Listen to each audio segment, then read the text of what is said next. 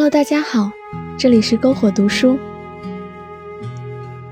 我希望未来能够在家里为你建一座图书馆，有你喜欢的实木书架和古书陈旧的味道。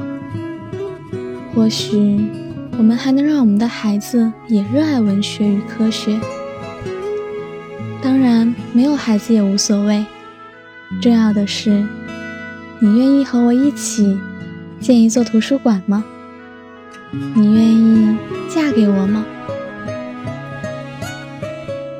这是诺埃尔写给知佐的一封求婚信。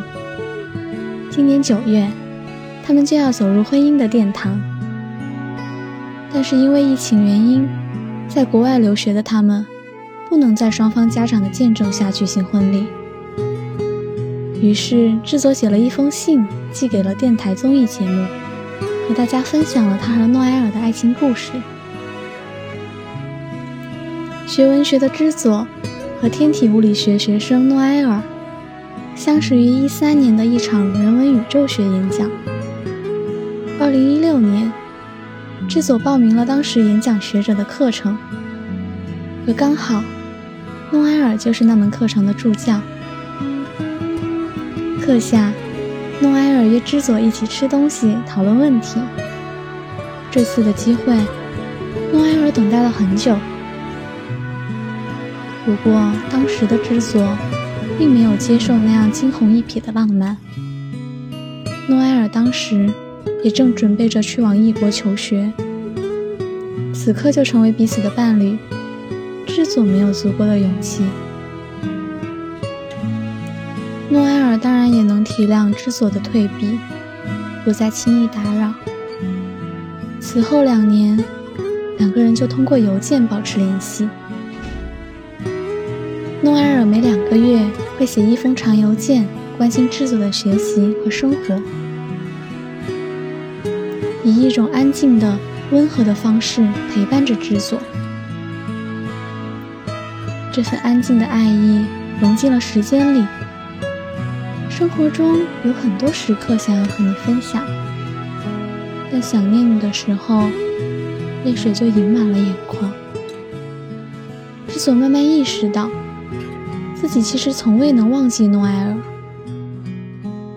你能来我的地方看看我吗？之所鼓起勇气，迈出了走向诺埃尔的第一步。就这样，两个人成为了对方学习和生活的伙伴。在无法见面的七百多天后，二零二零年七月，知佐和诺埃尔相继收到了牛津大学的录取通知书，他们终于可以一起在世界上最好的大学念书。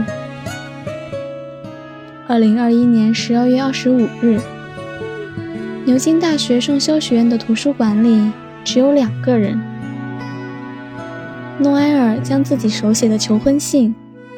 藏在了叶芝的诗集中。叶芝是知佐最喜欢的诗人。知佐照着诺埃尔给的书号，找到了这本书，读到了这封信。面对着眼前这个单膝跪地的男人，知佐给出了回应：“我从没有傻到会相信、渴求、幻想过。”一个人能在另一个人身上找到所有他所期望的，但是在你身上，我找到了所有。